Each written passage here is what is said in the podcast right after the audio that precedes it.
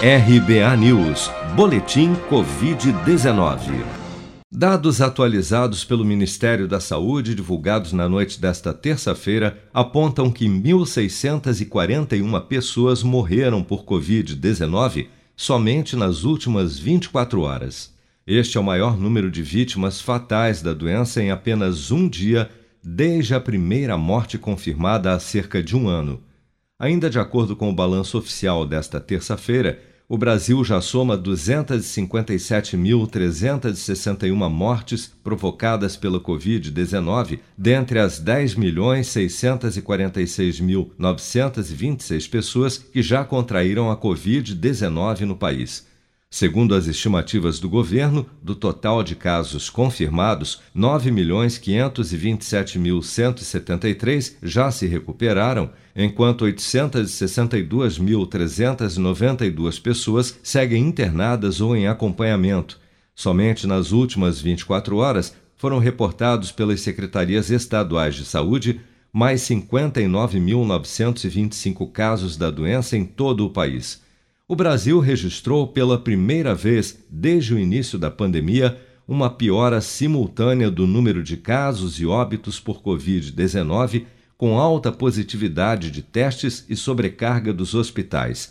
É o que aponta o boletim do Observador Fiocruz Covid-19, divulgado nesta terça-feira. O cenário alarmante, segundo especialistas, representa apenas a ponta do iceberg em um momento de intensa transmissão do vírus em todo o país, como explica a pesquisadora da Fiocruz, Margarete Dalcomo. Pode ser que em março eu diga que teremos, infelizmente, eu não gostaria que isso fosse possível, mas não posso dizer que sim, que é possível, que nós possamos dizer que teremos um abril também muito triste. Esperamos que não. Agora, para que isso não aconteça, isso que está acontecendo é um pouco, é, como eu disse há pouco em outra emissora, é crônica da morte anunciada. Né? Nós poderíamos ter evitado grande parte desse caos se nós tivéssemos tido medidas de contenção aplicadas, medidas administrativas duras fiscalização adequada e, sobretudo, uma consciência cívica da nossa sociedade. Nós conclamamos muitas vezes as pessoas que não fizessem carnaval, que não fizessem festa. Infelizmente, tudo isso aconteceu.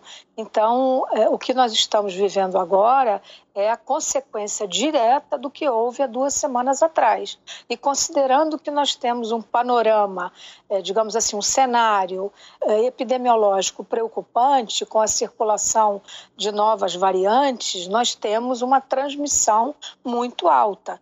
Então, transmissão muito alta é o prato cheio e preparado para o aparecimento de novas variantes, visto que nós estamos tratando de vírus e vírus mutam o tempo todo. Segundo a Fiocruz, 19 estados têm atualmente taxas de ocupação de leitos de UTI acima dos 80%, 7 pontos percentuais a menos do que no boletim anterior divulgado no dia 22 de fevereiro.